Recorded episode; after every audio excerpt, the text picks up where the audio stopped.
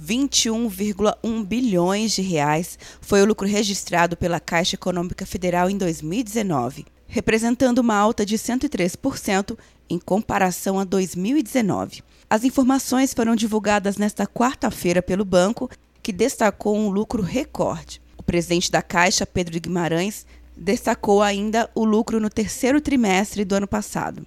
Nós, no terceiro trimestre, tivemos um lucro recorde se comparado ao resultado anual da Caixa na história, ou seja, até o terceiro trimestre de 2019, nós já lucramos mais do que qualquer lucro anterior. O resultado, de acordo com o banco, se deve com a melhora na margem financeira de 13,5% e a redução nas perdas de valor nos seus títulos a receber, de 27,9%. Também impulsionou o resultado mais de 15 bilhões e meio em vendas de ativo, com a venda da participação que detinha da Petrobras, a Caixa levantou 7,3 bilhões de reais. O banco também devolveu ao Tesouro Nacional 11,4 bilhões de reais em 2019, de parte dos recursos concedidos ao banco nos governos do ex-presidente Lula e Dilma Rousseff, na forma de títulos híbridos de capital e dívida.